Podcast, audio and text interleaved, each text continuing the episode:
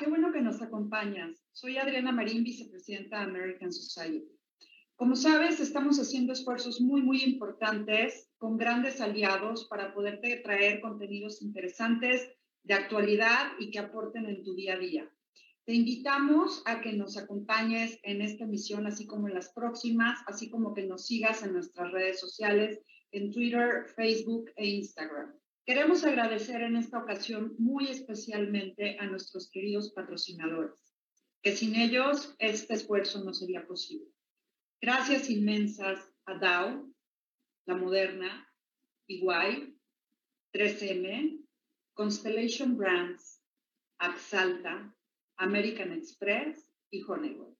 Gracias nuevamente. Disfruten esta transmisión. Los saluda Larry Rubin, presidente de la American Society. Hola, ¿qué tal? Soy Patricia Kelly, presidenta del Events and Image Committee de la American Society. Platicarte un poco de la American Society fue fundada en 1942 por el entonces embajador de Estados Unidos en México, George S. Messersmith, y líderes de la comunidad americana de ese tiempo. El American Society a lo largo de los años ha venido haciendo una serie de eventos apoyando a la comunidad, eh, trayendo a mexicanos y americanos para que estén más eh, comunicados y verdaderamente construyendo puentes de amistad de relaciones entre mexicanos y americanos, entre México y Estados Unidos. Hoy la comunidad americana son dos millones de norteamericanos viviendo en México, miles de empresas creando empleos para mexicanos y mexicanas y cientos de organizaciones lucrativas apoyando a la comunidad en la República Mexicana. Totalmente. Y aparte de esto, el presidente honorario de nuestra organización siempre ha sido y actualmente es el embajador de Estados Unidos en México. Hoy, Christopher Landau. Juntos, toda esta comunidad que Patty y yo les hemos platicado, hacemos el American Society y nuestro objetivo es poder ayudar y apoyar y coadyuvar para que la relación bilateral México-Estados Unidos trabaje y trabaje todavía más de cerca. Sean ustedes muy bienvenidos. Gracias. ¿Qué tal? Bienvenidos a este nuestro webinar que vamos a, a, pasar el día de hoy con un panel de cine. Y bueno, ¿a quién no le interesa el, el sector, la industria del cine y el entretenimiento? Y como bien sabemos, ha sido un sector que ha sido muy golpeado, ha sido muy afectado ahorita durante la pandemia. Y, y bueno, pues lo vimos durante los Óscares y, ahora queremos pues darles visibilidad, escuchar a estos grandes expertos en el tema. Tenemos un panel de lujo de veras el día de hoy y el American Society ha incluido dentro de nuestros webinars el tema de cultura y entretenimiento. Y qué mejor que el día de hoy que nos acompaña Tabata Vilar Villa, quien va a estar moderando este maravilloso panel y creo que va a ser de interés para muchos. Eh, Tabata eh, tiene muchos años de experiencia en la administración pública federal, en los sectores social y económicos. Eh, dentro de su experiencia académica, eh, tiene un Associate of Arts Degree en, por la Lone Star College en Houston, Texas, una maestría en políticas públicas por la Fundación Iberoamericana de Políticas Públicas Madrid, España, y una licenciatura en Derecho por la UNAM. Eh, dentro de su experiencia ha sido eh, dueña y ha creado y desarrollado el concepto de arte y venta de atrio en el Aeropuerto Internacional de la Ciudad de México, ha sido socia fundadora del INCIDE, y bueno, también ha, ha, colaborado en la, como dictaminadora de proyectos sociales en Pfizer. Eh, formó parte del Gabinete de Desarrollo Social y Humano en la Presidencia de la República y también colaboró como asesora de la Dirección General de la Comisión Federal de Electricidad. Y bueno, en 1999 me, me parece que participó en el grupo asesor para la reforma de la ley de las de cinematografía 1999. Entonces, pues con esto dicho, le cedo la palabra a, Tabata. Muchísimas gracias por haber convocado este panel. También agradezco el apoyo a Mauricio Durán, quien forma parte de nuestro comité de eventos y que, y que tuvo la iniciativa de ayudarnos y de colaborar para que estos paneles eh, se lleven a cabo. Y bueno, pues les dejo la palabra y buenos días a todos. Muchísimas gracias. Muchísimas gracias, Patti, por esta introducción y bueno, principalmente gracias a la American Society of Mexico que nos hizo esta convocatoria a Canacine de participar en este conversatorio. Eh, la Cámara Nacional de la Industria Cinematográfica, para quienes no lo sepan, es una institución ya de 80 años de existencia casi, eh, que eh, congrega a más de casi 200 empresas en todo, en todo el país, eh, principalmente Ciudad de México, Jalisco, eh, Nuevo León, Puebla, Tabasco y próximamente estamos por abrir eh, Baja California y Durango. y estas empresas incluyen toda la cadena de valor de la industria que va desde la producción,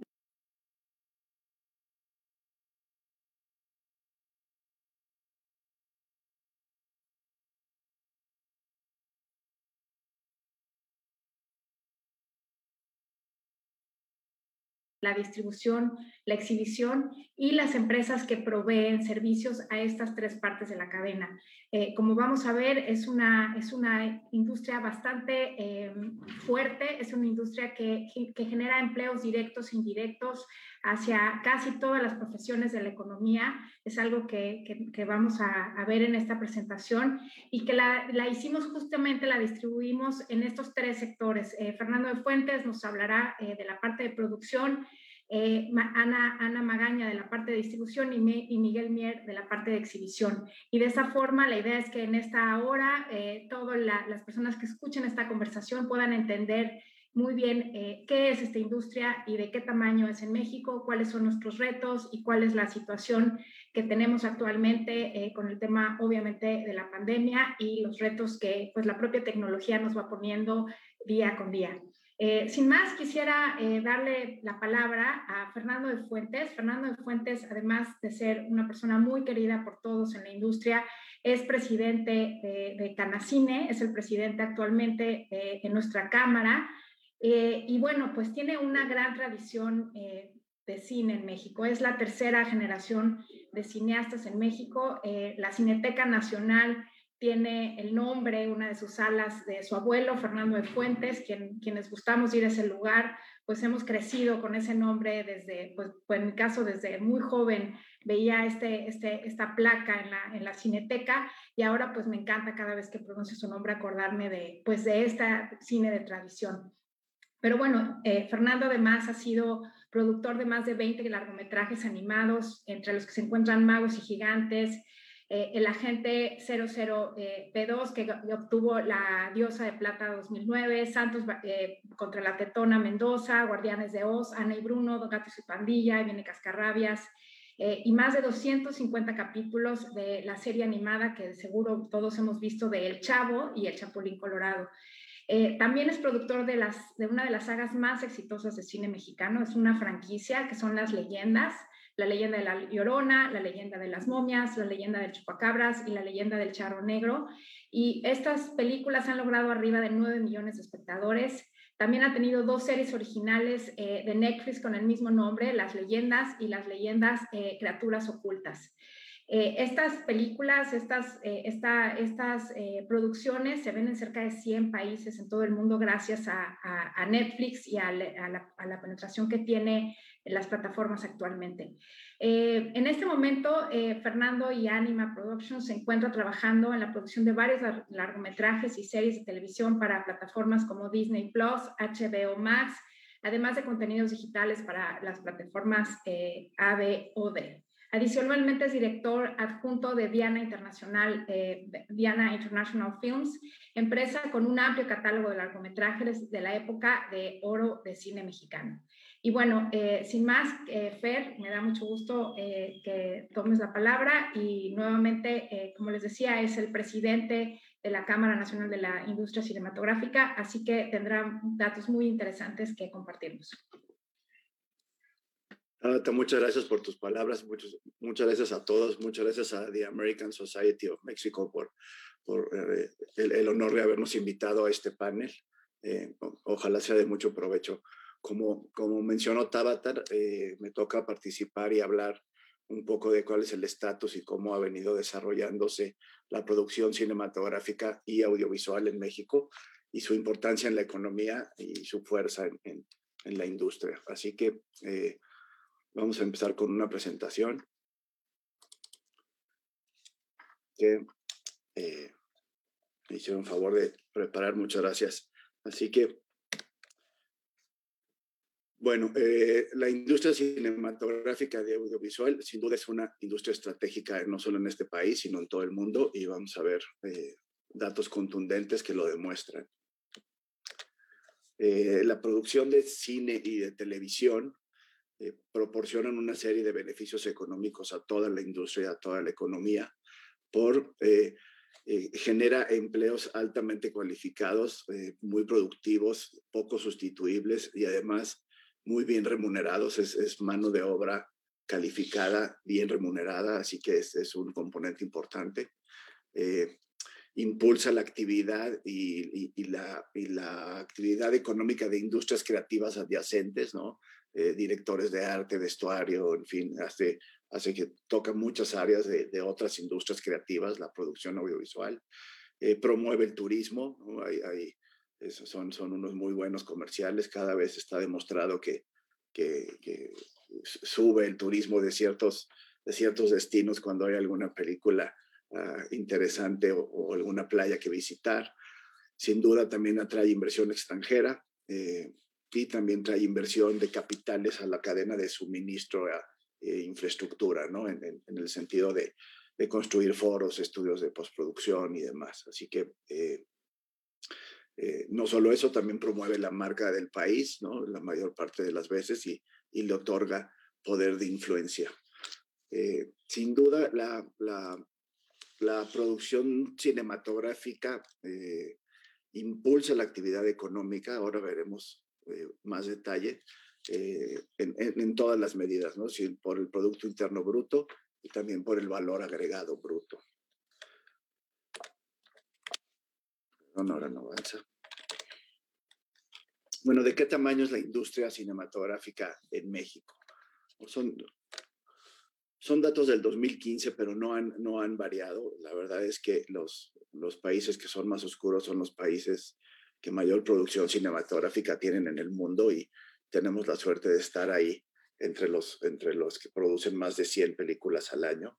Son, no son muchos, así que sí somos eh, líderes en cuanto a producción cinematográfica, evidentemente muy por detrás de, de India y de Estados Unidos, eh, pero, pero sí en, entre los que más produce cine. Un, un dato muy interesante es un estudio que realizó la, la eh, Facultad de Economía, eh, el, posgrado de Economía de, la UNAM, de la Universidad Nacional Autónoma de México, en donde eh, trata de medir los efectos multiplicadores de la industria. ¿Qué significa esto? ¿Cuántas, industrias adyacentes afecta la producción cinematográfica? ¿no? Y, un dato muy relevante es que la producción cinematográfica es superior en efectos multiplicadores a la economía, incluso a la fabricación de automóviles o, a la industria petroquímica o a fabricación de, televisión y de autos y, perdón, de audio y video. Eh, justo, sabes que toca muchísimos más sectores que incluso estas industrias que son mucho, muy dinámicas, ¿no? Este es un estudio que se hizo, eh, insisto, en, un posgrado de economía de la, de la UNAM. Es un dato muy relevante. Eh, también eh, el Producto Interno Bruto de la industria cinematográfica, estamos hablando ahora de pre-pandemia, había crecido cuatro veces más aceleradamente que todo el acumulado del Producto Interno Bruto Nacional. Aquí es, es, es, la, la, línea verde es el promedio. Ha habido años, evidentemente, que, que no ha habido tanta actividad, pero el promedio del crecimiento del, del Producto Interno Bruto de nuestra industria está muy por encima del promedio nacional de crecimiento, que es la línea eh, gris.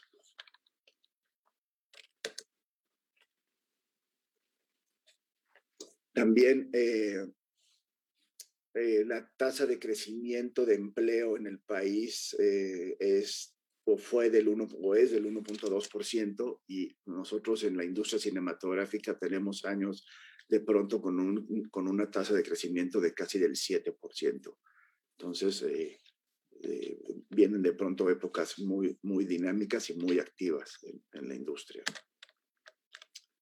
Esta es exactamente la misma, la misma gráfica, simplemente eh, estandarizándola, podemos ver que la línea verde es, es la, la, la, tasa de crecimiento de los puestos de trabajo sigue siendo mayor al promedio de la economía total.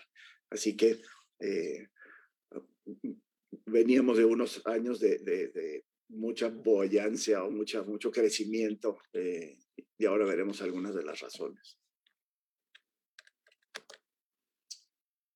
Sin duda, los estímulos a la producción eh, locales, federales, estatales han, han, han tomado parte o han, o han, sido parte responsables de este este crecimiento, ¿no?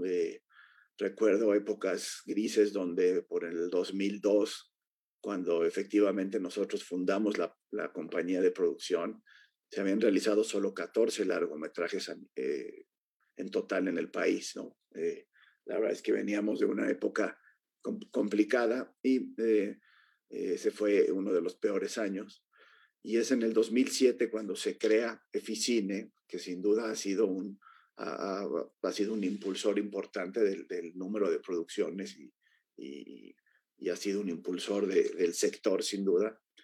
Como pueden ver, a partir del 2007 que se crea Eficine, eh, y después de un periodo de implementación en, en, donde los contribuyentes, productores y demás tenían que entender muy bien cómo, cómo aplicar, cómo implantarlo, pero es muy rápido que, que empieza a, a tomar fuerza hasta llegar a un eh, año récord en 2019 con 216 películas producidas, la mitad de ellas apoyadas por estímulos gubernamentales, la otra mitad eh, siempre con inversión eh, privada o, capital privado. estos son datos del IMCINE, como les dije, hubo 216 largometrajes producidos en el 2019, cifra récord. Eh, con, con, mucho orgullo, la, muchas de estas producciones ya fueron dirigidas por mujeres, el 20%. El costo promedio, según datos del IMCINE, eh, por película es de 17.2 millones de pesos. Y 50% de los largometrajes contó con algún tipo de apoyo gubernamental.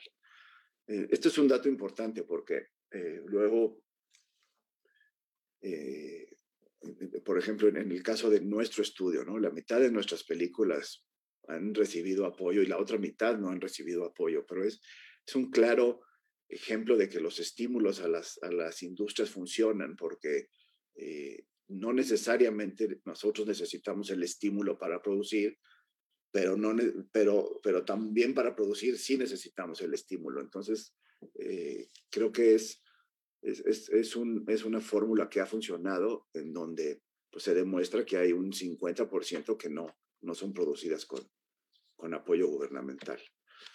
También ha crecido notablemente el número de centros educativos en México que imparten estudios relacionados con el cine y, y, y, y la actividad audiovisual. ¿no? ¿Cuál es el impacto de la, de la industria de producción audiovisual? Ahora vamos a hablar del, en el mundo.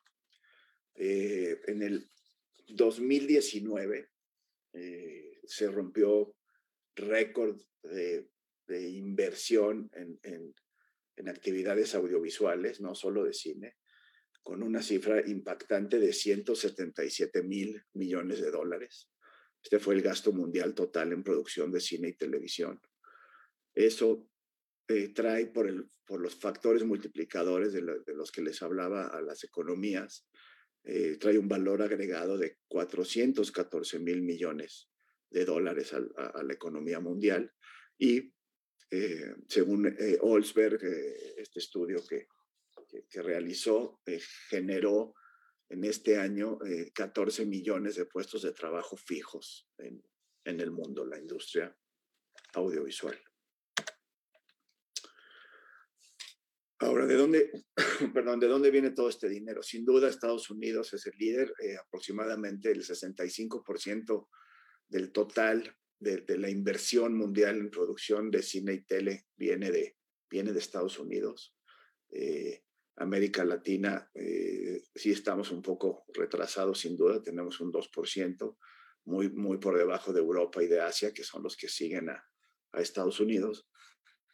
Pero sí hay un dato importante, aunque, aunque el, origen de estos recursos son de Estados Unidos, muchos de estos recursos se están ejerciendo en, otros lugares del mundo, ¿no? Como en, como en eh, este es un dato que eh, personalmente me sorprendió que, que solo el 40% de estos recursos invertidos de Estados Unidos eh, son ejercidos o, gastados este, en, en, Estados Unidos y sí una muy buena parte en Reino Unido y Europa, por evidentes razones Reino Unido, por el idioma, Canadá también, y América Latina también con una eh, buena derrama de recursos provenientes de Estados Unidos para la producción audiovisual. Eh, cabe mencionar aquí en este caso que, por ejemplo, Colombia se está tratando de convertir en un nuevo centro eh, regional, en un hub de producción mundial, siendo muy agresivos con estímulos y con, con rebajas en impuestos y y creación de infraestructura. Entonces, eh, me parece que en México podemos eh, dar pasos firmes y los tenemos que dar para no quedarnos detrás de Colombia, que está empezando a llevarse muchas de estas inversiones que, que no solo generan talento, generan técnicos, generan experiencia y, y, hacen que las producciones locales evidentemente sean de mucho mayor calidad. ¿no? Así que eh, hay que ponerse a trabajar nos pondremos a trabajar. este es un complemento de lo que decía un poco el estudio de la UNAM, pero este es el estudio de Olsberg, eh, cómo, cómo, la producción cinematográfica eh, toca muchos sectores y muchas industrias eh, y, y, trae mucho impacto y mucho beneficio a otras áreas de la economía, ¿no?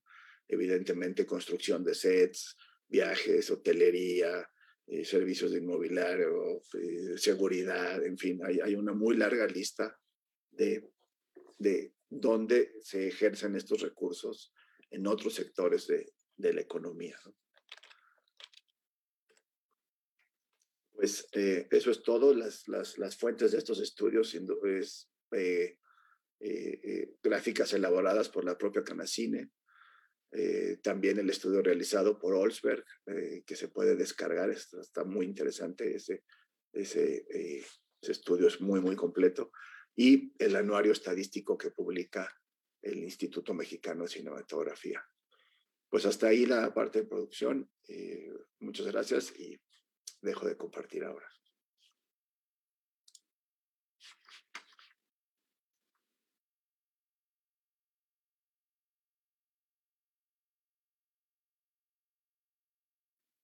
perdón, Muchísimas gracias, Fer. Eh, creo que es una presentación bastante completa de lo que es la producción y de lo que puede ser y de las áreas de oportunidad que nos, que nos presenta el estar estratégicamente pegados a, Estados Unidos, que como vemos es quien más invierte en producción. Eh, sin duda somos una potencia de producción, el ser el décimo país que más produce en el mundo nos convierte en eso sin embargo, sí tenemos el reto de lograr aumentar eh, pues el, recurso que se invierte en ello para subir la, los, pues, los, eh, pues la, calidad de esta producción y lograr eh, mejores historias que conecten cada vez más con el público. Sin duda, ese es el reto que tenemos en todo el mundo, porque sí es una industria que sin duda la pandemia nos dejó claro que pues la relevancia que tiene, el hecho de que la gente esté en su, consumiendo continuamente eh, productos cinematográficos audiovisuales es algo que abre una enorme eh, ventana de oportunidad para todos los países y que todos los países quieren entrarle a este juego en el cual México ya tiene una posición importante eh, que nos queda solamente pues consolidar y, hacer cada vez más fuerte. Y ese pues es un poco el reto de, de, Canacine, ayudar a que esto suceda. Eh, bueno, y sin más, quisiera entonces pasar a la segunda parte de la presentación, que como les decía, está conformada con la cadena de valor. Entonces, un producto se produce y después tiene alguien que distribuirlo. Alguien compra los derechos y los distribuye, pues ya sea en cines, en plataformas, en televisión, dependiendo de lo que se haya producido, el distribuidor define cuál es el, el, camino que va a tomar, si va a ir para muchas pantallas, para pocas, cuánta publicidad se le va a hacer. Esa es eh, la labor que tiene el distribuidor, hacer eh, los trailers, los pósters, mandar las películas a los cines, eh, etcétera. Y nadie mejor para hablar de esto, sobre todo para el caso mexicano, que Ana María Magaña Rodríguez. Muchas gracias, Ana. Ana, además de ser una buena amiga, de tener el mejor sentido del humor que, que se conoce, pues es, es, maestra en Derecho por es abogada en propiedad intelectual especializada en el área de derechos de autor. autor. Eh, actualmente es la directora general de Motion Picture Association México, representando los intereses, como vamos a ver, de propiedad intelectual de los principales estudios de Hollywood. Ahora vamos a ver quiénes son, cuáles son los estudios que, representa. Eh, es un miembro activo del Comité de Propiedad Intelectual del American Chamber de México y ella fue presidente de este, eh, de este capítulo de 2017 a 2019. Ha participado en diversas mesas de trabajo de combate a la piratería eh, con la entonces PGR, la Policía Científica, el INPI, el INDECOPI y el USPTO. Es licenciada de Derecho por el, por el TEC de Monterrey, Campus Estado de México. Destaca su experiencia académica eh, la, especialización que tiene en el marco jurídico internacional eh, y tiene también en la OMPI, eh, quien la acreditó como maestra en las áreas de propiedad intelectual, biotecnología, e-commerce y validación de activos tangibles, intangibles. Eh, sin duda, Ana va a tener mucho que decirnos respecto a este pedazo de la cadena de valor que es, que es la, parte de distribución y sobre todo el papel que juegan estas empresas americanas en México en la parte de distribución, porque hay mucho ruido siempre alrededor de qué labor eh, realizan y creo que es fundamental que Ana pues haga muchas precisiones respecto a, eh, a estas empresas en México. Sin más por el, por el momento, Ana, adelante. Muchas gracias, Taba. Muchas gracias a todos. Un gusto verlos. Miguel, ¿cómo estás? Fernando, muchas gracias por los datos, por la información. Amiga, gracias por la presentación. Un, besito también muy grande para ti. Eh, voy a compartir mi pantalla. Voy a, este, a tomarme la, libertad de, hacer una, una presentación. Eh, y, bueno, pues espero que también les resulte interesante a ustedes. Eh, a ver, me parece que sí está, sí la ven, ¿verdad? ¿sí? Excelente, excelente.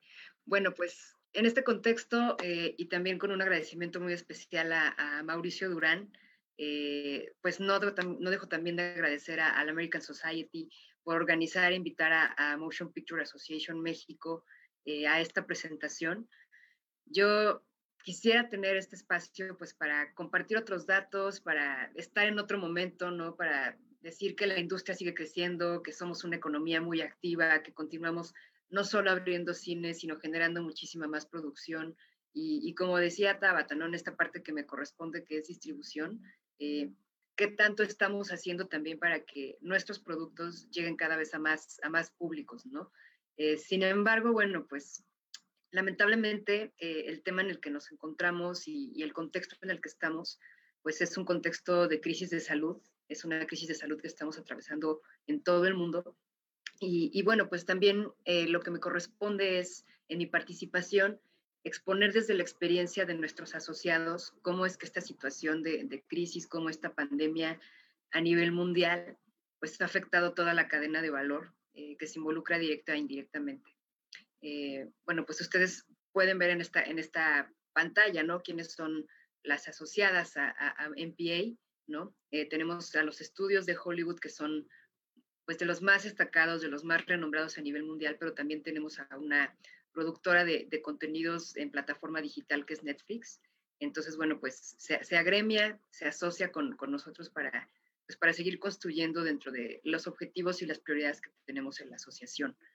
Eh, y pues bueno, además de hacer una aproximación en mi participación a los empleos, a las empresas que se han visto afectadas, eh, pues quisiera también compartir en este espacio con ustedes eh, cómo es que hemos enfrentado estos obstáculos desde el proceso creativo hasta la llegada a las audiencias, eh, en qué nos hemos estado ocupando para regresar cuanto antes a la realidad que vivíamos en 2019. Algunos números que nos van a dar una idea, un panorama general. Estaremos como yendo y viniendo a, México, a ciertas regiones, em, de cómo se afectó la distribución en los territorios de mayor actividad comercial eh, un vistazo al market share de los mercados de cine, de streaming eh, y de otro tipo de, accesos de distribución, eh, incluso también hasta soportes físicos, y también cómo es que pensamos volver y, restablecer la conexión con nuestras audiencias en las salas de cine a nivel mundial. no somos exclusivos, no somos una, industria que se haya salvado de, de estos desafíos sin precedentes para la salud pública, para la economía del mundo, eh, pues sin duda nuestra industria y todos estos canales de distribución por los cuales hacemos que nuestros, nuestras obras puedan disfrutarse, eh, no solamente cine, también televisión, televisión de paga, que es uno de los que ha tenido un, un incremento importante en este, en este último, ya casi dos años, ¿no? Y pues también el streaming han visto también y han tenido efectos negativos eh, derivados de la pandemia. Em, Ahora, bueno, pues sí, lo, comentó también Fer en su, en su participación. Eh, Estados Unidos invierte mucho, mucho de sus recursos del sector privado en la producción cinematográfica. Eh, pero hablando de Estados Unidos como tal, eh, nuestra industria respalda más de dos millones de puestos de trabajo. nuestra fuerza laboral gana salarios que están 53% arriba del promedio nacional y la gran mayoría de estos trabajadores ni siquiera son celebridades, son estilistas, maquillistas, escritores, compositores, eh, constructores de escenarios, técnicos de iluminación, trabajadores de cine local.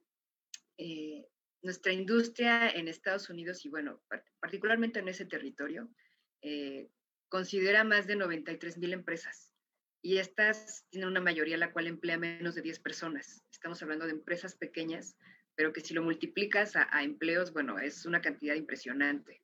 Entonces, cuando una producción importante filma en una comunidad local, podemos generar un impacto económico de hasta 250 mil dólares por día, solamente en ese espacio. Entonces, bueno, eh, nuestros estudios eh, en estas circunstancias eh, están más que nunca comprometidos para proteger la salud, la seguridad y el bienestar de la fuerza laboral de la industria, no solo de la industria, también de nuestros clientes y también de las audiencias durante este momento difícil. Y no nos cansamos, la verdad, de, estar pensando, de trabajar, de innovar, eh, para reanudar pues todo lo que tiene que ver con, el proceso de producción y, tener este, este producto que podamos también distribuir, ¿no? De manera segura, este, y, bueno, pues seguir generando estos, estos productos que pues a todos nos encantan, ya sean películas, programas o series de televisión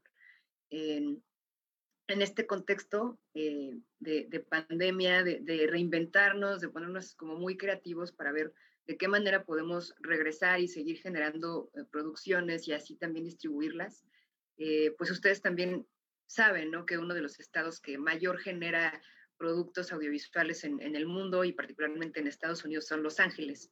Y, y bueno, pues hemos también buscado dentro de estos protocolos la seguridad sin duda de, todo, nuestro, todo nuestro staff, de nuestro talento, ¿no? Tanto así que, bueno, eh, en, un, en una medición del 30 de agosto de 2020 al 27 de febrero de 2021, la tasa de contagios en los sets fue únicamente del 0.2%, en contraste con la tasa de contagio del total de pruebas en la comunidad de ese estado, eh, que fue del 8.61. Eh, otros estados muy activos en producción, como lo es Nueva York, eh, también dentro de los sets, la tasa de contagio fue del 0.19% de positividad, en contraste con la tasa de contagio de todo el estado. esto sin duda ha hecho que la industria cinematográfica, sí en Estados Unidos, pero a nivel del mundo, sea una de las industrias más seguras para trabajar en un esquema pandémico. Y, bueno, pues es también una, una, prueba, ¿no? Que a pesar de las circunstancias, nuestra industria no solo se ha sabido adaptar, sino que continúa innovando con, con soluciones creativas eh, para continuar existiendo. Entonces, eh, parte de la labor que, que, continuamos haciendo no es, es trabajar fuertemente y, de manera muy cercana o, de la manera que también ellos nos permitan acercarnos eh, con los gobiernos en Estados Unidos, en, en todo el mundo, para asegurarnos que se reconozca la tremenda contribución que la industria, cinematográfica hace a la economía eh, de nuestra cultura y de nuestro estilo de vida. Em, y, bueno, pues este es, el tema, ¿no? Me, me, me, clavé en seguir platicando, ¿no? Pero ya voy a agilizar un poco la, la pantalla, ¿no? Em, y, y, y, bueno, pues antes de llegar a la que sigue, ¿no? También quiero, quiero compartirles, ¿no? Que pues estamos fortalecidos, ¿no? Eh, dentro de todo este esquema, de todo este panorama de, decepción, de, agotamiento, de cansancio, de, ver cómo no, eh, pues no despega el negocio, ¿no? A pesar de los esfuerzos que estamos haciendo, a pesar de, las investigaciones científicas para, pues, continuar haciendo esta apertura de salas, ¿no? Este, de, innovar también en protocolos para que sea seguro regresar a producir. Eh, estamos también con cierta confianza eh, y estamos también seguros eh, en lo que sabemos y el conocimiento que tenemos en la región latinoamericana. Eh, tenemos la suerte de tener millones de cinéfilos que tienen este, esta, esta añoranza y esta nostalgia de, de regresar a las salas. también sabemos reconocer el increíble talento de los cineastas en la región y cómo es que buscan llevar su visión a la pantalla, a la pantalla grande, ¿no? Este, para que nuestras comunidades valoren y se vuelvan cómplices cuando se apaga la luz, cuando nos reímos en la sala, cuando derramamos una lágrima o a veces hasta cuando saltamos en la butaca, ¿no? De, de, este, de, de ver estas películas. Es, un, es, una sensación única que solamente podemos vivir ahí. Y, y esa es la experiencia eh, del cine, esas son las películas y eso es lo que deseamos con mucha ansiedad recuperar. Eh, durante el último año, como resultado de estrictos protocolos, les comentaba, pues hemos, hemos estado regresando, ¿no? Se han caído estas tasas de, contagio dentro de los sets. Y, bueno, ya vamos a entrar ahora sí que un poco más en, materia.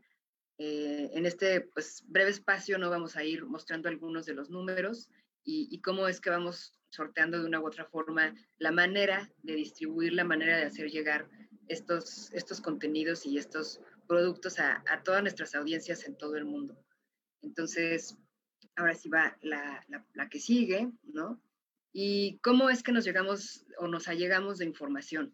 ¿no? Eh, cada año eh, nuestra asociación eh, en el área de investigación tiene este encargo de realizar un reporte y este reporte, bueno, pues contiene varios aspectos de la industria del entretenimiento de la cual nos dedicamos, ¿no? Que pues es cinematografía, pero también el mercado de entretenimiento en casa, el mercado de entretenimiento ahora móvil, ¿no? Y hasta cierto punto, pues también hacemos este análisis profundo de lo que tiene que ver también eh, la televisión de paga, ¿no? Entonces, eh, a partir de la recopilación de datos eh, que propiamente también realiza nuestra asociación, hace también esta reunión de datos de fuentes de terceros y también parte y una buena parte de las encuestas que, levantamos pues son a través de, de entrevistas directamente con, con, la audiencia, con el público. Entonces, este reporte es público, ya llevamos pues algunos años haciéndolo y cualquier información que quieran consultar, pues no, no duden de visitar nuestra, nuestra página de internet. Em, y bueno, pues con motivo de la pandemia, eh, yo creo que, eh, y, ofrezco también una, una disculpa, ¿no? Si, si de pronto me desvío y un poco hablo de producción y me desvío y un poco hablo de exhibición, pero, pero pues es que estamos, estamos unidos en, en, esta, en este proceso, ¿no? En, en esta cadena de valor y, una no obedece o no avanza sin la otra, ¿no? Entonces de pronto puedo como que tomar algunas cosas, espero no me lo tomen a mal, ¿no? Pero es, es necesario. Eh, y, bueno, pues les decía, ¿no? Que con motivo de, de, esta, de este cierre forzado por la pandemia, eh, la suspensión o la clausura de producciones trajo como consecuencia pues también que, cayera de manera importante el número de películas producidas. Por ejemplo, aquí vemos, comparado con el año 2020, esto también les pido también que, consideren que son eh, cifras globales. Cuando no sean cifras globales y sean cifras de determinada región o determinado país, eh, pues haré el énfasis necesario, pero ahorita estamos en un contexto de, pandemia mundial. Entonces, bueno, pues esto fue eh, en 45% de, de, caída, ¿no? En cuanto a producción de películas y pues también eso, eso impacta sin duda alguna a la distribución. Eh, nuestros estudios o los estudios asociados a MPA eh, únicamente pudieron producir en ese año 86 películas. Los demás estudios que no son asociados a la MPA eh, solamente pudieron producir 361 películas. sin embargo, pues este número es un 44% menor que lo que se pudo haber producido o, de la vaya la racha que llevábamos tan, tan bollante, tan impresionante el, año pasado. Eh, y bueno, pues igual en 2020 y en plenitud de la, de la pandemia, la combinación de mercados, ¿no?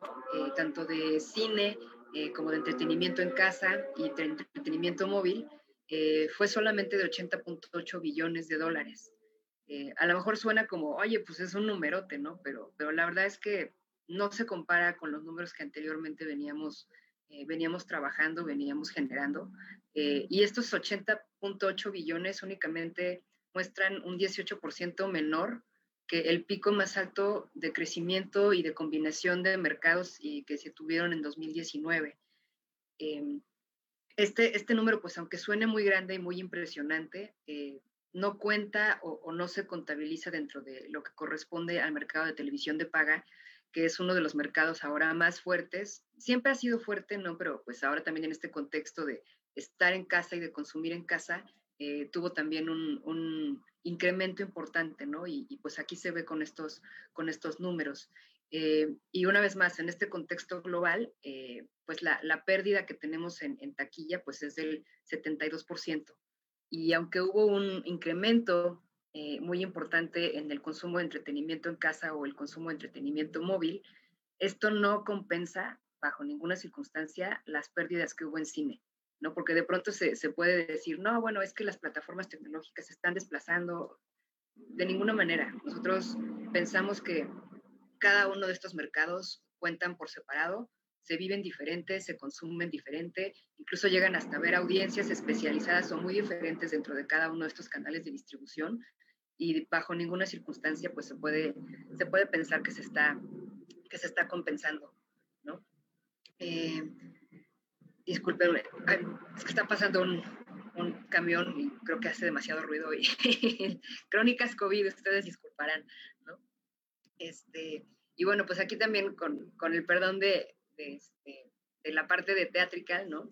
Eh, sin que cuente como un remedio o, una panacea, en la experiencia de algunos exhibidores en Estados Unidos eh, se diseñaban algunos modelos de negocio alternativos eh, no solamente a la exhibición de películas, ¿no? sino también a, la compraventa de, de alimentos que pues, únicamente se consumían en las salas, pues te los llevaban a, casa, ¿no? Se, alquilaban las salas para, para uso privado. Eh, y, pues hubo mucha necesidad de estar en, constante contacto, en, estar unidos frente a esta lamentable situación.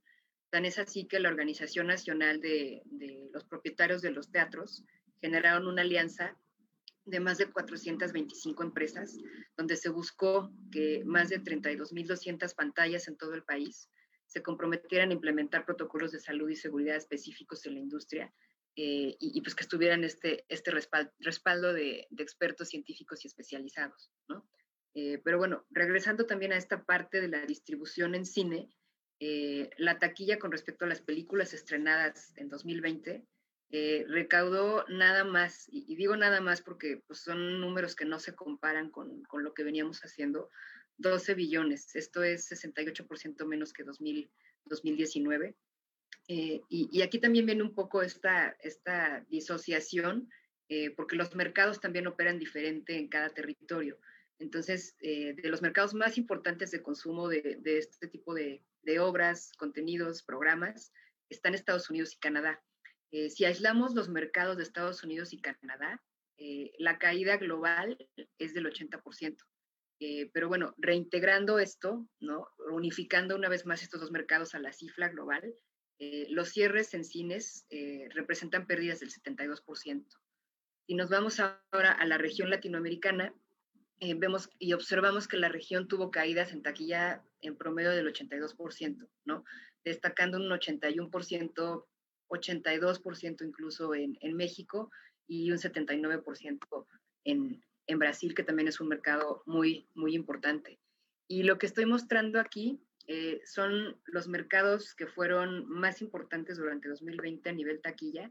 Eh, y viene pues aquí también un, una, una, llamada de atención o, un análisis interesante porque, pues sí, efectivamente China es uno de los mercados mucho más, más importantes por la densidad poblacional y también por la actividad cinematográfica que hay en ese país, pero también fue el país con el que empezamos a vivir esta tragedia, ¿no? Y, y pues también siendo el primero en empezar, ha sido también de los primeros en salir y de los que también han flexibilizado muchísimo más las restricciones de admisión en salas. ¿no? Eh, México, pues, como ustedes lo saben, y también Canacine ha hecho muy bien en, mencionarlo, es uno de los países que tienen mayor asistencia a, salas de cine. Eh, habíamos estado por mucho tiempo como el cuarto país del mundo y pues ahora nos vamos hasta el lugar número 13, eh, únicamente pues con esta recaudación por concepto de taquilla en billones de dólares que pues sí es muy, muy chiquita, ¿no? sin embargo, bueno, pues aún con las restricciones que son muy lamentables, que son bastante severas. Eh, México sigue siendo uno de los países que tiene mayor asistencia a salas de cine. Y esto pues es, como mexicana, motivo de orgullo para mí también. Eh, en esta otra, bueno, pues vienen estos comparativos al lugar, ¿no? Eh, que como les decía, pues China fue el, país donde se generó todo este drama que seguimos viviendo, ¿no? pero hay otros países también interesantes que tuvieron eh, importantes ingresos a nivel billones de dólares, y es el caso de Japón. Eh, pero bueno, Japón no, no, nos sorprende, ¿no? Porque también su, cultura ¿no? y su tradición es con, un, con bastante higiene, tienen muchísimo este, este concepto de, de salud y, es gente, la verdad, bastante eh, aseada en, en, sus hábitos. Y pues eso también ha permitido que las tasas de contagio no sean tan altas. Y también que, bueno, pues la asistencia a cines y otros espectáculos, pues también permanezca y siga siga siendo parte de, del interés de, de, los japoneses, ¿no? Eh, ahora, bueno, pues cerramos un poco esta, esta ventana de distribución y nos vamos a otra ventana, vamos a, a platicar un poco más ahora de, de, el entretenimiento en casa, el entretenimiento móvil. Y bueno, vamos a ver también cómo es que subieron las suscripciones a este tipo de, de distribución. ¿no? En todo el mundo subieron en 1.1 billones, esto es 26% más eh, de lo que se había estado generando en años pasados. Y, vaya, no es, no es como una especie de queja, ¿no? Eh, sin embargo, pues 26% también tiene que ver eh, con un índice bajo, si también analizamos la parte económica, ¿no? Porque pues la crisis de salud también trajo, trajo estragos económicos que pues también hacen que, que las prioridades de las familias por los consumos sean, sean distintos, ¿no? antes, no sé, se, se, buscaba también destinar cierta parte del ingreso al entretenimiento, ¿no? Y, pues ahora, en un esquema de, de una economía en crisis, eh, pues este, este destino ya, ya no juega un papel importante dentro del gasto familiar, ¿no? Entonces, sí es un incremento muy importante, sí deja, no deja de ser notable, eh, pero bueno, pues en otro escenario el, el, porcentaje pudo haber sido más alto, ¿no? Eh, en conjunto, con esta, esta suma de mercado de entretenimiento en casa y entretenimiento móvil, eh, la cifra alcanzó 68.8 billones, un 23% más. Y también aquí viene un dato interesante que no nadie veía venir y que también nos sorprendió, eh, pues que es la venta de formato físico, ¿no? Cada vez es, es menos frecuente, ¿no? Digamos que está un poco ya en, si no en coma, en agonía, la venta de productos físicos como Blu-rays, como DVDs, ¿no? Y, de pronto también eh, pues vemos con, con, grata sorpresa que hay un incremento en la venta de estos formatos de 9%. Eh, y, y, bueno, pues también como, como lo decíamos, ¿no? El hecho de que estés y, te quedes en casa, pues, ay, disculpen, ya me adelanté, ya, volvimos. Este, el hecho de que te quedes en casa, pues también incrementa en buena parte el consumo de televisión de paga. Y, y bueno, pues esto quiere decir que estos 111 billones que subieron su consumo a nivel global de este tipo de, entretenimiento y de distribución, aumentó en 36% sus visualizaciones o, o, la forma en la que ellos ven el contenido a través de esta ventana. Eh, y bueno, ya se me, se me adelantó un poquito, pero, pero la que sigue pues es hablando de estos, estos mercados que, platicábamos de, de cine, de, este, televisión, entretenimiento en casa y formato físico, es como a nivel mundial eh, vemos cómo están integrándose eh, este, estos PIEs o este, este market share, ¿no? Entonces, bueno, pues sí, vemos que 76% es un importante número de consumo a nivel digital. Eh, cine sigue estando presente, ¿no? Con, con, un número importante también a la baja debido a esta, a esta lamentable situación. Y, y pues esta sorpresa, ¿no? De, del consumo en contenidos físicos que no deja de ser grato, ¿no? Hay una, una pequeña leyenda ahí en esa, en esa parte, ¿no? Eh, porque, bueno, este, este, market share no incluye eh, eh, la parte de televisión de paga ni, ni contenidos bajo licencia o, o, o, con publicidad, ¿no? Pero, pero este es la, el, en un vistazo, en un, en un big picture, la manera en que podemos ver cómo está distribuido el market share para la distribución en estos momentos. ya estoy por, por concluir, vamos a, a las últimas láminas. Eh, y bueno, lo, lo, que sigue también es, eh, continuando este análisis de, de, entretenimiento en casa, eh, los diversos métodos de visualización eh, reportan incrementos también eh, a lo largo de la pandemia, ¿no? Eh, y también los públicos. Entonces, 55% de los adultos señaló que sus visualizaciones en, este, en esta ventana de distribución se incrementaban en un 46%. y hay también otro público muy, muy interesante, que pues es el, el público infantil, eh, en donde más del 85% de niños entre 2 y 17 años acceden a contenidos, pero su acceso no es en la sala de la tele, no, perdón, perdón, en, la, en la tele de la sala, sino que más bien este, es en dispositivos móviles, ¿no? En las iPads, en, los en las tablets, en sus, en sus, teléfonos, ¿no? Entonces, eh, pues también se, se ha buscado eh, la manera de hacerlo, el, el, acceso muchísimo más lúdico, muchísimo más eh, sencillo para que pues el consumo permanezca creciendo, ¿no? Eh, pues, pues nada más, eh, eh, una vez más es, es, es, pues triste, ¿no? Es, es lamentable pues encontrarnos en esta situación. Eh, también pensamos que no es la misma situación en la que nos encontrábamos en el primer eh, o en el segundo trimestre de, del año 2020. creemos que, bueno, pues ante las circunstancias, sí hay que tomar la experiencia, sí hay que aprender de lo que no esperábamos venir eh, pero también pues eh, sabemos que nos estamos eh, replanteando, que nos estamos reconstruyendo y, y, que más que nunca pues estamos deseosos de, de, reencontrarnos con las audiencias en las salas de cine. Eh, muchísimas gracias y, y, bueno pues que siga, que siga el show, mi querida Taba. Muchísimas gracias, Ana, por, por los números y por todo lo que nos das. Sin duda, eh, si bien la producción en México también logramos eh, regresar a trabajar, que las, las, filmaciones se realizaran con medidas de seguridad, sin duda en algo que, que, hemos padecido muchísimo es en sensibilizar a las autoridades de que el cine es un lugar seguro, que el cine es un lugar donde no se habla y esta apertura tan lenta que se ha ido permitiendo tanto en Estados Unidos como en México como en toda la región, pues se ha afectado de manera muy importante los números.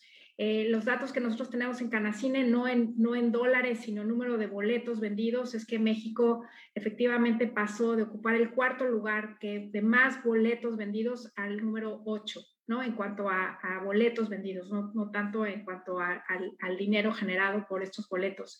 Eh, y es, bueno, pues es una caída súper dramática y tiene que ver justamente con eh, las autoridades, las políticas, que, nos, la manera en la que nuestras, nuestros gobiernos han llevado a cabo, la, han eh, manejado la pandemia, ¿no? Y tristemente ha sido una afectación muy grande para toda la región, Estados Unidos y México.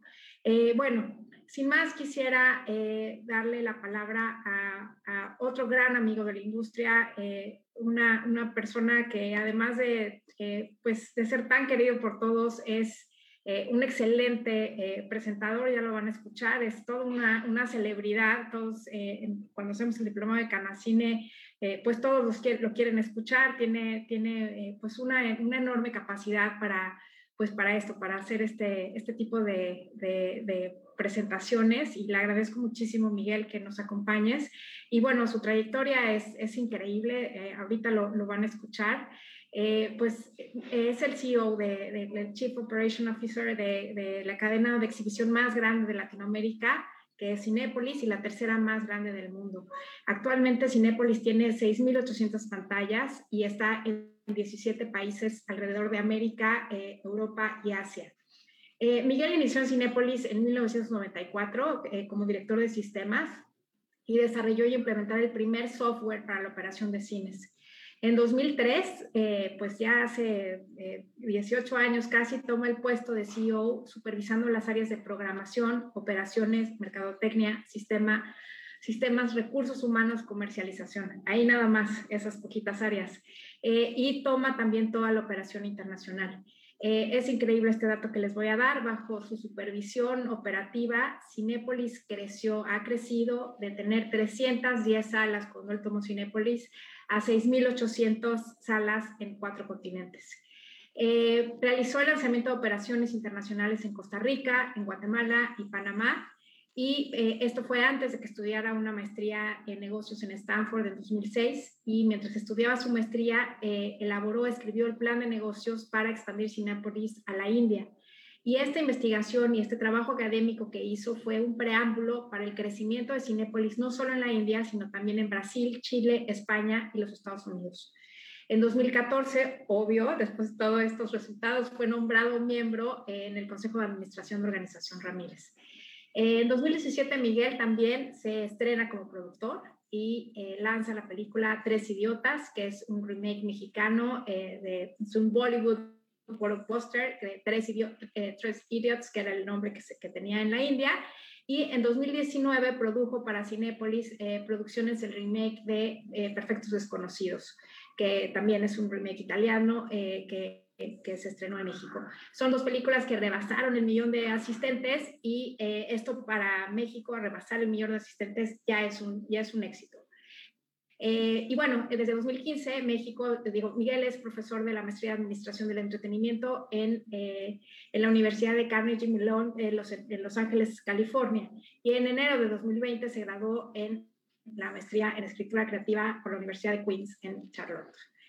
sin más, Miguel, Adelante. Gracias de nuevo. Híjole, Taba, gracias, muchísimas gracias por tan generosa presentación. Hola Ana, hola Fer, eh, muchas gracias a The American Society por pues, hacer estas conversaciones y estos espacios para poder platicar de nuestra industria.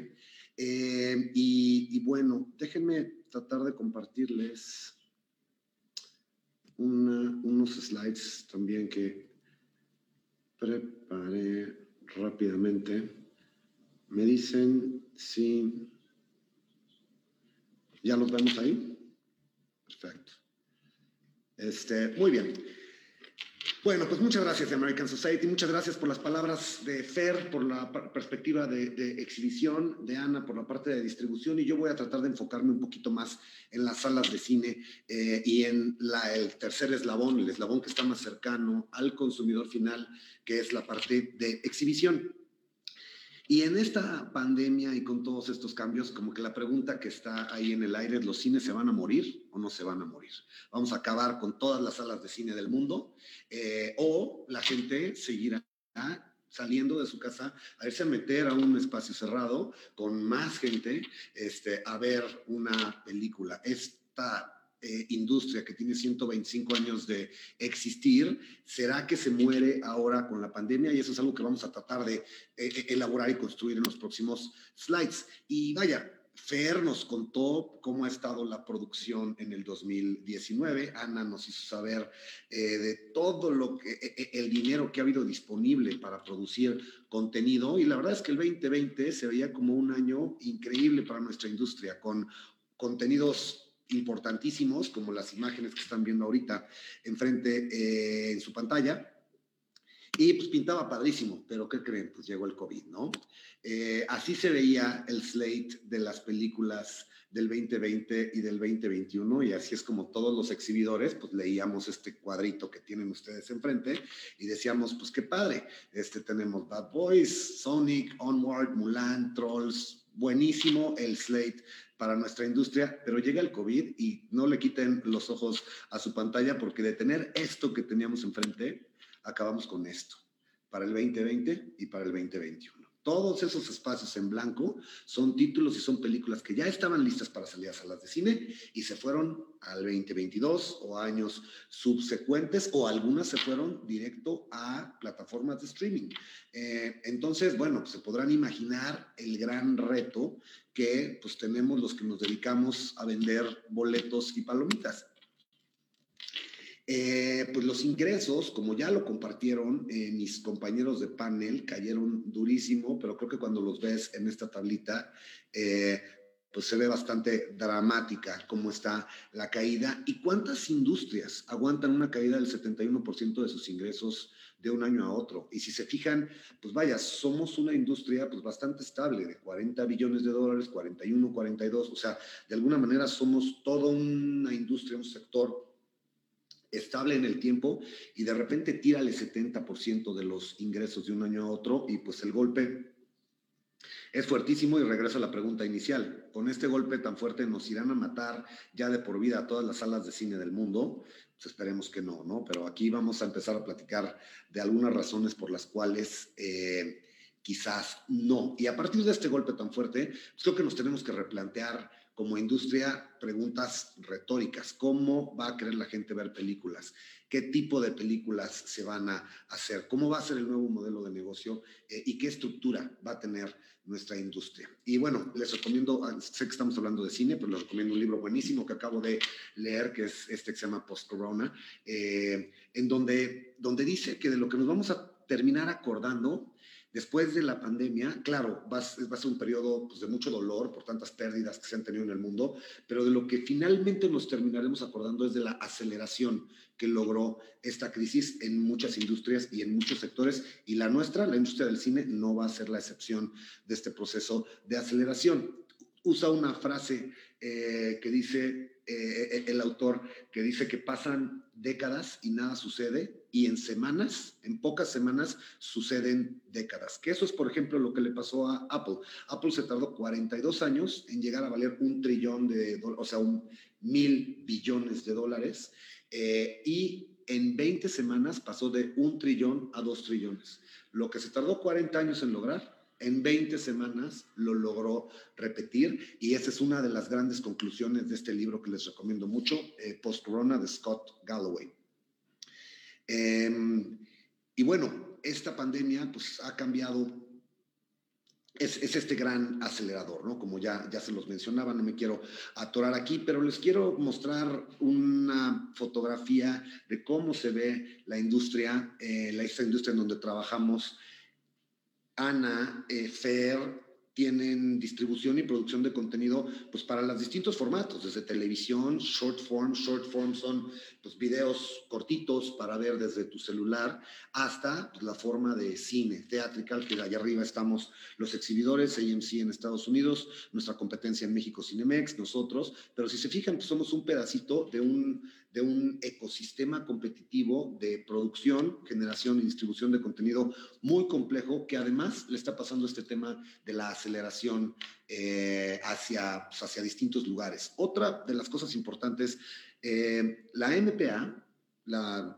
asociación que representa ANA, integra este, los grandes estudios. Y casi siempre que pensamos en cine, pues pensamos en los seis grandes estudios que son Paramount, eh, Universal, Disney, Fox, eh, Sony y eh, Universal. Ya dije Paramount y Warner Brothers. Son los Big Six Studios.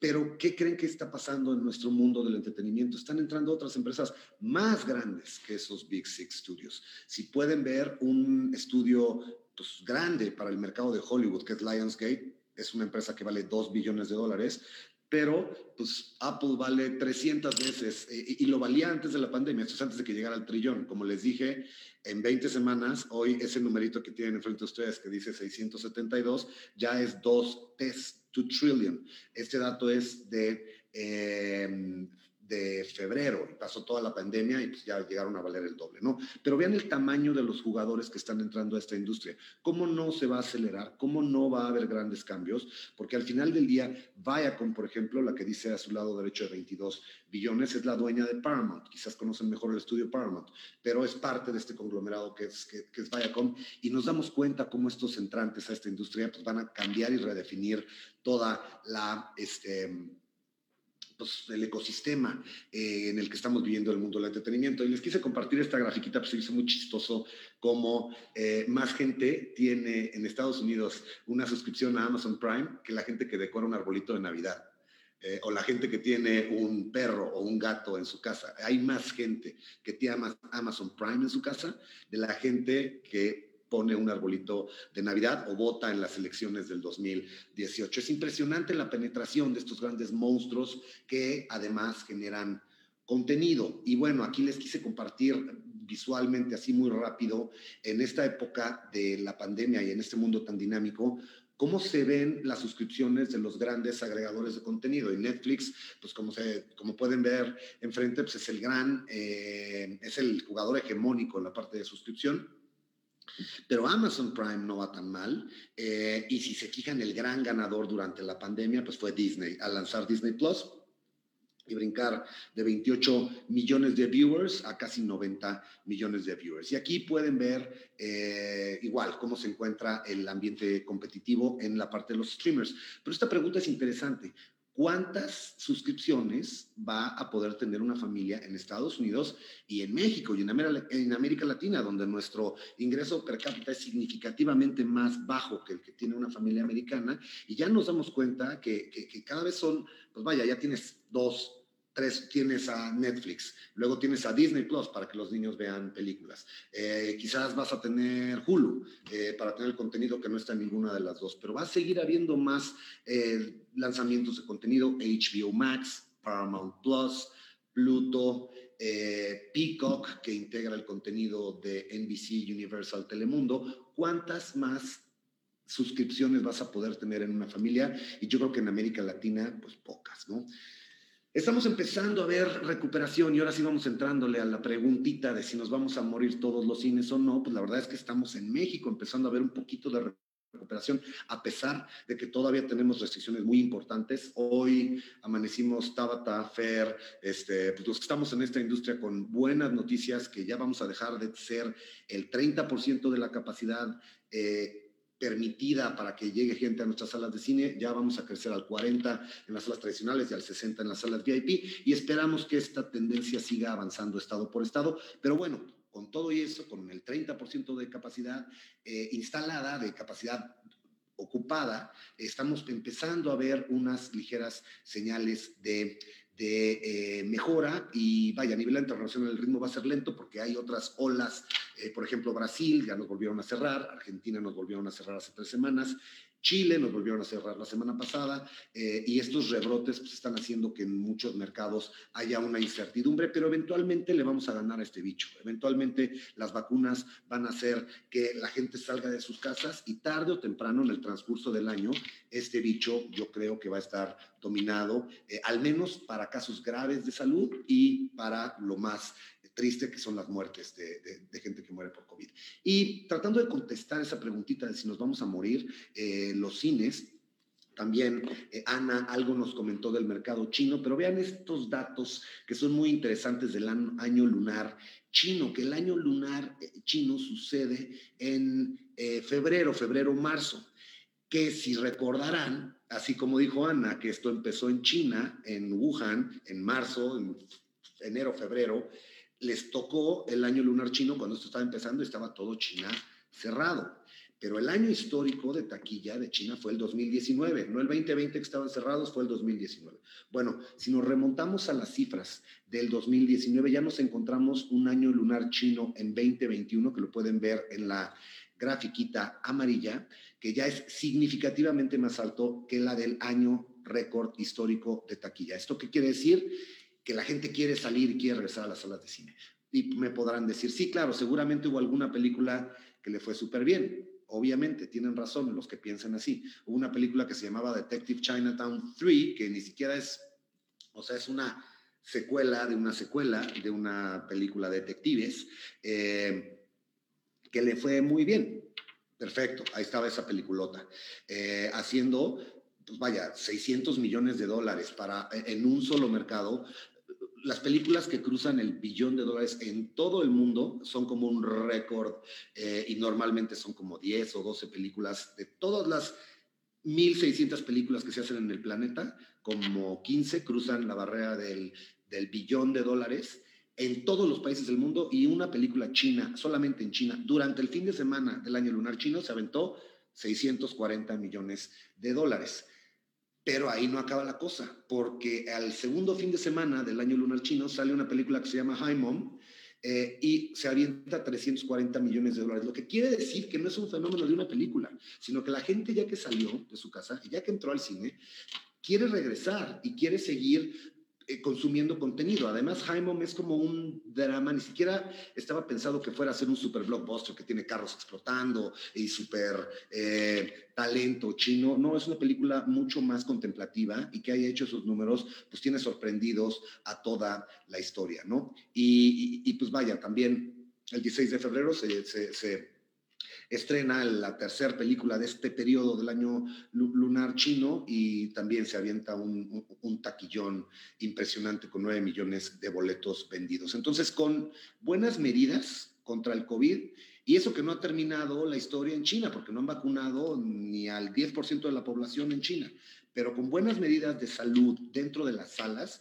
y la gente regresando con contenido, la gente quiere volver. Y ya vimos tres películas seguidas en un fin de semana en China.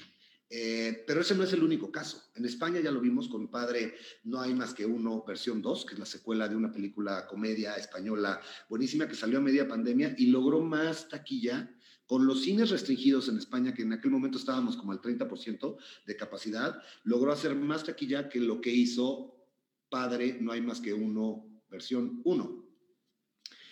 Y pues tenemos por ahí otros ejemplos, por ejemplo Demon Slayer, que es una película que ahorita todavía está en los cines, eh, es una película de animación, yo la vi el domingo pasado aquí en Plaza Morelia, es una película de animación muy anime japonés, del ojito que tiembla y la lagrimita que se le cae este, a, los protagonistas, y drama, drama, drama. Eh, pero pues fue la película que rompió todos los récords de taquilla en Japón, con más ingresos que Avengers. Eh, entonces, eso también nos da una muestra de recuperación y animación. Y Fer está levantando el puño porque la animación está rifando en todo el mundo. Y Demon Slayer está haciendo un taquillón en todo el mundo. Inclusive en México nos está yendo muy bien con esa película.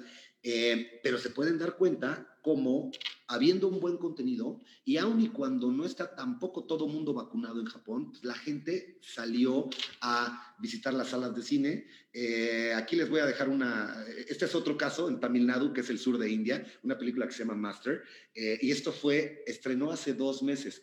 Claro, ahorita ya hubo un spike de casos de coronavirus en India y pues se lo pueden explicar por las fotos que están viendo enfrente de ustedes, porque así estaban las entradas a los cines hace dos meses. Eh, y, bueno, hubo un rebrote de coronavirus en India y tal, pero cuando se lanzó esta película Master en Tamil Nadu, en el sur de la India, así es como se veían las entradas de los cines. Entonces, a la pregunta de los cines se van a morir, por supuesto que no. Por supuesto que no, va a haber más contenido y la gente va a salir, se va se va a dar cuenta que los cines son espacios seguros eh, y tarde o temprano que logremos dominar eh, a este virus, pues la gente creemos que va a regresar a las salas de cine. También les quise recomendar este otro libro que se llama No Rules Rules, que es de Reed Hastings, el CEO y fundador de Netflix. Es un librazo que no habla tanto de nuestra industria, pero habla mucho de la cultura corporativa. Y se los comparto para sus empresas, para sus instituciones. Eh, creo que es una gran lectura de un, digamos, competidor nuestro, porque no están metidos, eh, están metidos en la producción de entretenimiento, pero ellos están para la pantalla chica, nosotros vamos a la pantalla grande, todos socios de la MPA, este, pero bueno, les recomiendo mucho este libro que también leí hace unas pocas semanas y me pareció interesantísimo los temas que maneja de cultura. Y como estamos en el American Society of Mexico y como estamos hablando de cine, es que los cines están abriendo, están reabriendo en Texas. Eh, le agradece a toda la gente que se guardó en sus casas. Eh, y, bueno, pues invita a la gente a que regresen al cine, el cine regrese a tu vida y nos habla un poquito de los próximos estrenos que vienen en pantalla y la gente que trabaja en los cines. Al principio dijo que 150 mil personas en el estado de, en Estados Unidos trabajan para la industria de exhibición. Aquí tenemos a uno, eh, a empleados del cine dándole las gracias a la gente a que regresen. Está bien padre, se lo voy a pasar a Tabata para que se los comparta, eh, porque está bien padre el, el videito, está muy inspirador para la gente que trabajamos en esta industria. Por ejemplo, ellos se casaron, se conocieron en el cine y se casaron eh, al trabajar en esta industria de hacer palomitas y, creo que es una gran celebración al regreso de la gente a las salas. No se van a morir las salas de cine, ni en Estados Unidos, ni en España, ni en ninguna parte del mundo, porque pues al final del día creemos que los exhibidores nos tenemos que volver parte de esta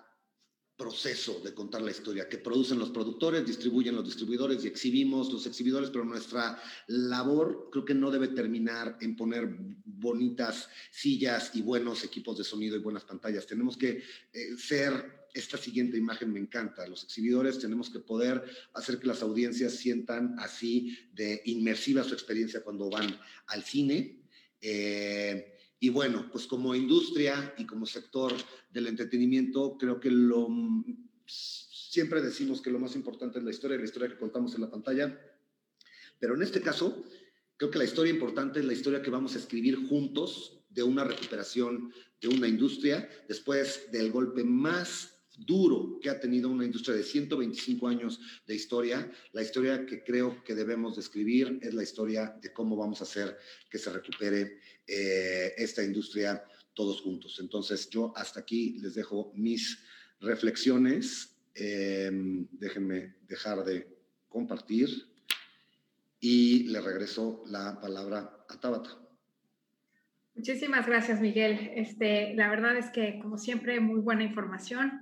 Eh, y un poco, eh, a mí me gustaría eh, acabar con esta, esta, esta, esta, frase que dice una exhibidora blanca, es una, tiene cines en, Sinaloa, en Culiacán, y ella dice que, que por más buen cocinero que haya en casa, a uno siempre le va a gustar salir a un restaurante a comer, ¿no? Y es un poco llevándolo al terreno de nuestra industria efectivamente, por más buen contenido que tengamos en casa, eso no sustituye el, gusto de salir a las salas de cine. Son experiencias absolutamente complementarias, como sucede con la comida. no digo nada, sorry. Sí, este, como sucede un poco con la comida, eh, pues igual nos gusta comer en casa, pero nos gusta salir a restaurantes, nos gusta la convivencia y es lo mismo, es lo mismo que pasa con la, con la experiencia en los cines. Y bueno, hay que decirlo, eh, el, cine en México, la, la, industria, Miguel dio el dato de la industria americana, nuestros eh, de exhibición, nosotros tenemos eh, más de 50 mil empleos generados de manera directa por la industria de exhibición y 100 mil indirectos, ¿no? Entonces, de ese tamaño es, es, la industria, como comentábamos, es el cuarto país con más salas de cine, tiene una enorme importancia a pesar de que no somos de los países más poblados, somos el cuarto país o hemos sido que más boletos vende, ahora con la pandemia se cayó, pero durante más de una década hemos estado ocupando los primeros sitios en venta de boletos, es un mercado muy relevante mexicano. Y bueno, con esto eh, terminaríamos. Eh, Patti, Agustín, no sé si quieran eh, decir algo más. Lo importante en este primer panel que, de industria, pues era un poco dar un contexto general de lo que es la industria, de, de, la participación que se tiene, de, quiénes son los principales jugadores y de la importancia económica, cultural y de entretenimiento que, que, tiene la, labor que realiza la industria cinematográfica. Entonces, eh, esperemos que haya sido muy interesante para todos y que no sea la última, que podamos un poco ir profundizando en algunos temas. Es realmente eh, pues muy extenso de lo que se puede hablar respecto a esta industria. En Canacine tenemos inclusive un diplomado que dura varias semanas para ir eh, un poco revisando y estudiando con detalle cada una de las partes, desde una idea en desarrollo, el tema ya de la producción en sí, la postproducción, lo que implica la distribución, qué son los servicios que se contratan, cómo son las campañas de marketing, el, tema de saber leer la taquilla, saber determinar el tamaño de las películas y en la parte de exhibición, por supuesto, toda la parte técnica, las llaves para abrir salas, a, abrir contenido a más, eh, a más salas, cómo funciona el tema eh, de mercado entre el distribuidor, el exhibidor y el productor, el tema de los seguros. Es realmente una industria eh, muy completa, es difícil eh, pronunciar una profesión que no se contrate en la industria cinematográfica,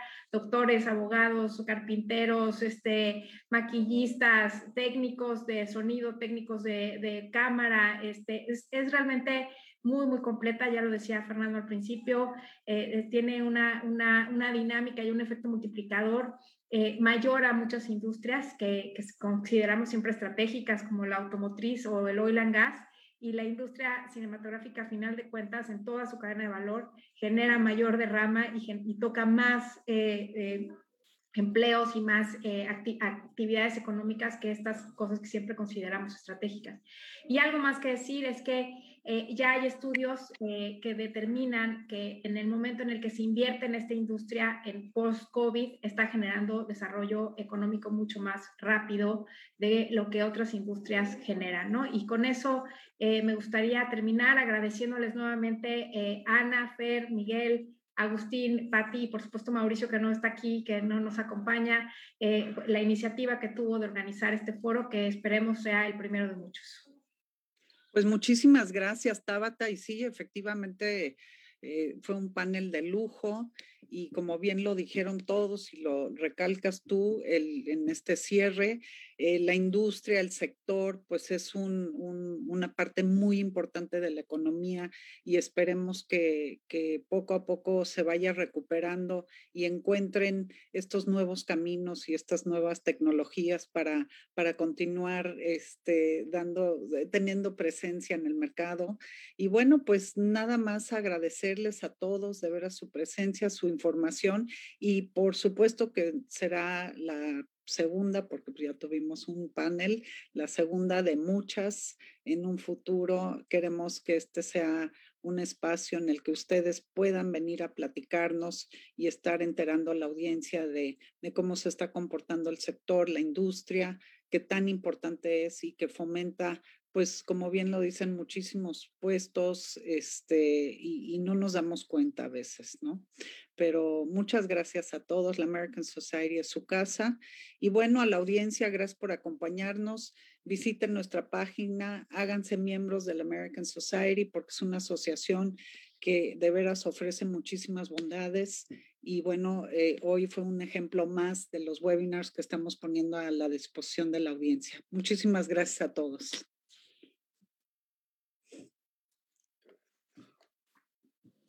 Gracias, gracias a todos. vayan al cine.